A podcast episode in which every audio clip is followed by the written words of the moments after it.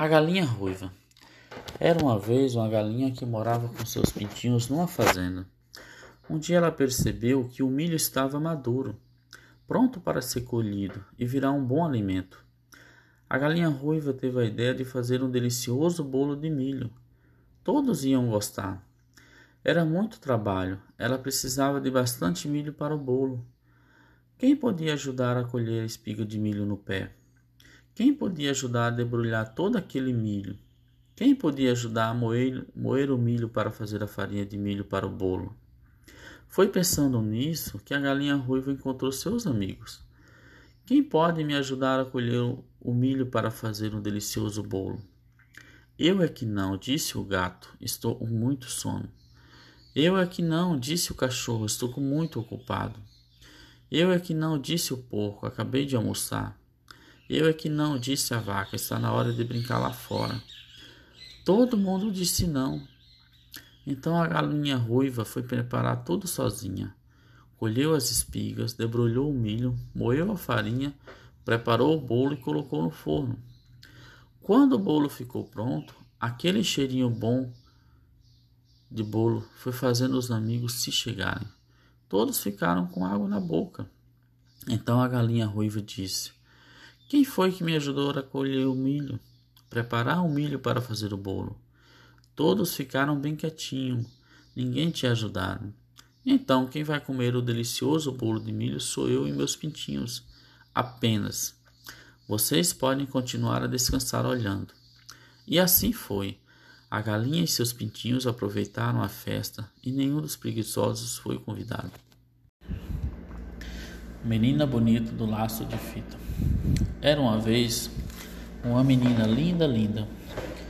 Os olhos pareciam duas azeitonas pretas, brilhantes, os cabelos enroladinhos e bem negros. A pele era escura e lustrosa, que nem o pelo da pantera negra na chuva. Ainda por cima, a mãe gostava de fazer trancinhas no cabelo dela e enfeitar com laços de fita colorido ela parecendo uma princesa das terras da África ou a fada do reino lunar. E havia um coelhinho bem branquinho, com os olhos vermelhos e focinho nervoso, sempre temelicando. O coelho achava a menina a pessoa mais linda que ele tinha visto na vida e pensava: Ah, quando eu casar, quero ter uma filha pretinha e linda que nem ela. Por isso, um dia ele foi até a casa da menina e perguntou: Menina bonita do laço de fita, qual é o teu segredo para ser tão pretinha? A menina não sabia, mas inventou. Ah, deve ser porque eu caí na tinta preta quando era pequenina. O coelho saiu dali, procurou uma lata de tinta preta e tomou banho nela. Ficou bem negro todo contente. Mas aí veio a chuva e lavou todo aquele perfume e ficou branco outra vez. Então ele voltou lá na casa da menina e perguntou outra vez: Menina bonita do laço de fita, qual é o teu segredo para ser tão pretinha? A menina não sabia, mas inventou: Ah, deve ser porque eu tomei muito café quando era pequenina. O coelho saiu dali e tomou tanto café que perdeu o sono e passou a noite toda fazendo xixi. Mas não ficou nada preto. Menina bonita do laço de fita, qual é o teu segredo para ser tão pretinha? A menina não sabia, mas inventou. Ah, deve ser porque eu comi muita jabuticaba quando era pequenina. O coelho saiu dali e se empanturrou de jabuticaba até ficar pesadão, sem conseguir sair do lugar. O máximo que conseguiu foi fazer muito cocozinho preto e redondo, feito jabuticaba, mas não ficou nada preto. Então ele voltou lá na casa da menina e perguntou outra vez: Menina bonita do laço de fita, qual é o teu segredo para ser tão pretinha? A menina não sabia e já ia inventando outra coisa. uma história de feijoada. Quando a mãe dela, que era uma mulata linda e risonha, resolveu se meter e disse: Artes de uma avó preta que ela tinha. Aí o coelho, que era bobinho, mas nem tanto, viu que a mãe da menina deveria estar mesmo dizendo a verdade, porque a gente se parece sempre, é com os pais, os tios, os avós e até com os parentes tortos. E se ele queria ter uma filha pretinha e linda que nem a menina, tinha que procurar uma coelha preta para casar. Não precisou procurar muito. Logo encontrou uma coelhinha, escura como a noite, que achava aquele coelhinho branco uma graça. Foram namorando, casando tiveram uma ninhada de filhotes. Que coelho, quando desanda a ter filhote, não para mais. Tinha coelhos de todas as cores: branco, branco, malhado de preto, preto malhado de branco, e até uma coelhinha bem pretinha já se sabe a filhada de tal menina bonita que morava na casa ao lado. E quando a coelhinha saía de laço colorido no pescoço, sempre ela encontrava alguém e perguntava: Coelha bonita do laço de fita, qual é o teu segredo para ser tão pretinha? E ela respondia: Conselhos da minha mãe, da minha madrinha. Uma casa para dois. Mestre Bode resolveu construir uma casa para morar. Encontrou um belo terreno cercado por grandes árvores, bem do jeitinho que queria para casa. Limpou o terreno direitinho, cortou o mato, arrancou os tocos e, como já estava anoitecendo, foi-se embora, repousar de tanto trabalho. Dona Onça teve a mesma ideia, mas como dormia de dia, foi de noite procurar um local para construir sua casa. Encontrou um terreno limpinho, sem tocos, sem matos, do jeito que precisava para começar a construção. Procurou pela mata e encontrou bons pedaços de pau, fortes e retinhos. Com os pau preparou as estacas da casa e já amanhecia Dona Onça foi dormir. Nem bem amanheceu, veio o bode continuar o serviço. Mas o que é isso? Estes paus empilhados são bem do jeitinho que eu preciso. Feliz com aquele achado, mestre Bode marcou os espaços para a sala, para o quarto, para a cozinha e para o banheiro. Ficando no chão as estacas, trabalhou, anoiteceu, cansou e foi-se embora. Logo a seguir chegou Dona Onça. A casa estava todinha marcada com as estacas. Mas que coisa mais estranha, não me lembro de ter feito isso ontem. Será que alguém está me ajudando? Dona Onça aproveitou que estava estava feito e pregou as varas para fazer o telhado. Terminou o dia, amanheceu e ela foi embora.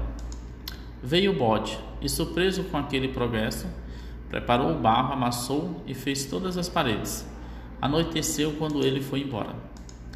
É claro que a onça deu pulos de contente ao ver a casa com todas as paredes prontinha. Depois de pular, pôs-se ao trabalho. Cortou sapê na floresta e cobriu a casa todinha.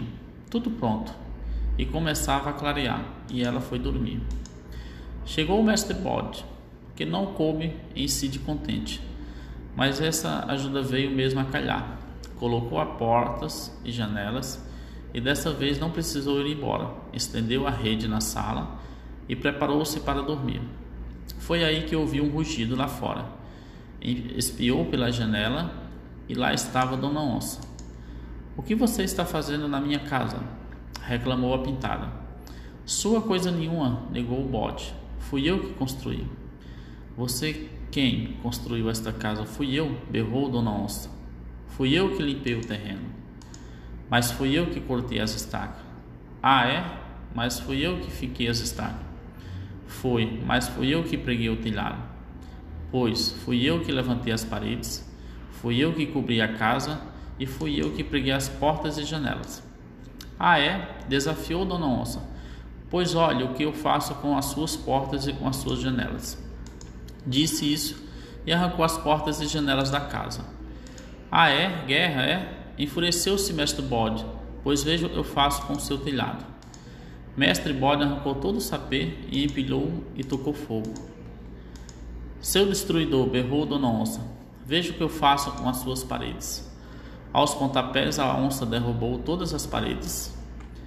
E assim, aos berros e aos gritos, os dois destruíram todo o trabalho de tantos dias. Por isso até hoje nem um bode nem a onça tem casa para morar. Deu a louca na floresta. Houve um tempo em que os pássaros ainda não tinham rei.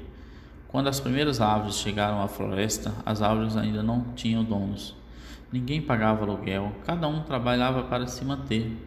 De vez em quando faziam uma grande festa e todas as espécies podiam participar. A passarinhada foi aumentando, mas sempre tinham aves sobrando, porque ninguém ocupava mais do que necessitava. No meio deles vivia o pardal, que gostava muito de passear na cidade. Trazia sempre uma história nova e os passarinhos adoravam ouvir o que ele contava. Um dia ele chegou com novidade. Todos ficaram ansiosos. Para ser visto por todos, o pardal voou para a árvore mais alta e falou: Passarinhos e passarinhas, o que eu trago nesta pasta vai mudar nossas vidas. É uma nova forma de viver, muito melhor, mais moderna, mais civilizada. Imediatamente retirou da maleta preta uma lista como aquelas de compra. Lá de cima tinha uma palavra bem grande: modernização. O pardal leu e explicou, e a passarada gostou. Gostou tanto que o elegeu na mesma hora rei dos pássaros. Todas as árvores estavam alegres e cantavam, tão bonito, e tanto que as que não eram árvores ficaram com vontade de ser. O rei Pardal logo começou a mudança, e lá de cima da sua árvore majestosa controlava todas as árvores do céu e da terra, que agora trabalhavam sem parar e sem reclamar. Ele também inventou uma moeda e chamou de paraleta. Valia o mesmo que um dia de trabalho. Aos poucos a floresta foi se modificando. Eles compraram geladeira, TV e helicóptero. Começaram a andar vestidos de acordo com a última moda de Paris e Milão. Mas como todos gostavam mesmo, foi da televisão. Cada galho tinha uma, estavam encantados. O sucesso foi tão que surgiram rapidamente vários canais. Quanto mais o povo via, mais queria ver. Era filme de terror, comédia, polícia, ficção científica, romance, telejornal e novela. Muita novela. Só para vocês entenderem, cada um, cada canal transmitia oito novelas diferentes por dia e a passarada não perdia uma. As novidades não pararam por aí e começaram a se acelerar cada vez mais. Surgiu a internet. Nesta altura, o rei Paradal já havia construído um palácio em cima da sua árvore. Em compensação, existia passarinho que não tinha onde morar, mas possuía o celular. Algum tempo depois, muitos pássaros não sabiam mais cantar. Outros esqueceram como fazia seus ninhos o beija-flor não lembrava mais como voar, e todos só queriam ficar sozinhos com seu celular. Tinha também aqueles que viam televisão com o celular na mão. Não podia perder nenhuma informação, era tanta coisa interessante mostravam, por exemplo, o que comer e o que beber. Ensinavam o que era bonito e o que era feio, o certo e o errado. Com o passar do tempo, os passarinhos pararam de passear. A televisão e a internet faziam isso por todos. A passarada ficou hipnotizada. As frutas e comidas natural foram trocadas pelo sanduíche e pelas comidas enlatadas. No lugar de água e bebida refrigerantes, muitos costumam entraram em extinção. Nos galhos, filhotes abandonados, pássaros depenados na televisão. E para os passarinhos tudo isso já era normal. Se aparecesse algum imprevisto, quem resolvia era o rei pardal, que nunca deixou de pensar mesmo sendo um animal. Nos momentos de descanso, rei Pardal via filmes de terror, era o que ele mais gostava. Gostava tanto que morreu de susto, enquanto havia a volta dos estilingos vivos. Sem o rei, sem ninguém para pensar, a floresta ficou abandonada. A passarada mais abobada, sentada com o bico aberto em frente a uma caixa quadrada. Na mão, a caixinha menor já fazia parte do corpo, do pedaço do dedo. Comendo a toda hora, sem fazer exercício, todos ficaram gordos como uma bola. Até andar ficou difícil, sem saber de nada, nem do perigo eu os rodava. Não calculava bem o peso exagerado na medida. O pica-pau ficou surpreso, todos os galhos quebraram, todas as árvores perderam a vida. Vendo seus aparelhos quebrados, a passarada ficou desesperada. Sem eles, ninguém mais sabia fazer nada. Sem poder voar, sem as árvores para se proteger, como é que os passarinhos iriam sobreviver? Foi uma tragédia. Uns morreram de fome, porque a comida acabou. Outros morreram de sede, depois que o rio secou.